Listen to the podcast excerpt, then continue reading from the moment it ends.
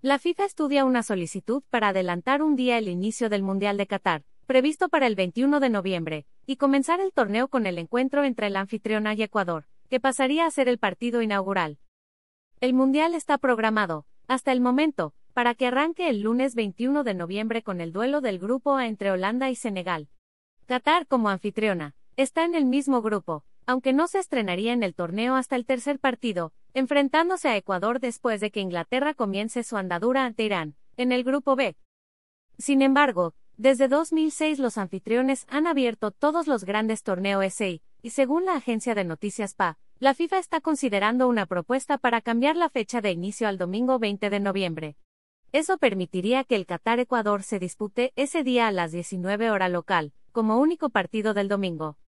La solicitud, con el acuerdo de ambos equipos y de la Conmebol, está ahora en manos del Consejo de la FIFA, que incluye a los presidentes de las seis confederaciones. El primer partido de Inglaterra en el Estadio Internacional Khalifa no se vería afectado y tampoco el otro choque del Grupo B, en el que Gales se enfrenta a Estados Unidos. El Holanda-Senegal se movería al horario actualmente ocupado por Qatar, es decir, entre los partidos de los ingleses y los galeses. Además, la FIFA entiende que adelantar la fecha de inicio no tendría ningún impacto en la elaboración de las convocatorias de las diferentes selecciones, así como tampoco en sus respectivas concentraciones y preparaciones.